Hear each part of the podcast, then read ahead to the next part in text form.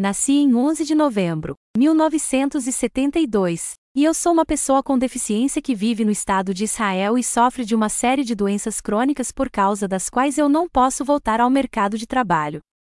Infelizmente, o Estado de Israel não oferece soluções razoáveis para pessoas com deficiência em situações de moradia. Minha situação e a de outras pessoas que vivem sozinhas, solteiras e solteiras sem filhos, são particularmente grave e também em relação a outras pessoas carentes. Estou procurando organizações que trabalhem ou lutem pelos direitos sociais de pessoas individuais ou solteiras para colaborar na luta pelo respeito mínimo. Eu estaria interessado porque qualquer um que conheça essas organizações entrou em contato comigo. Atenciosamente. Asaf Beniamini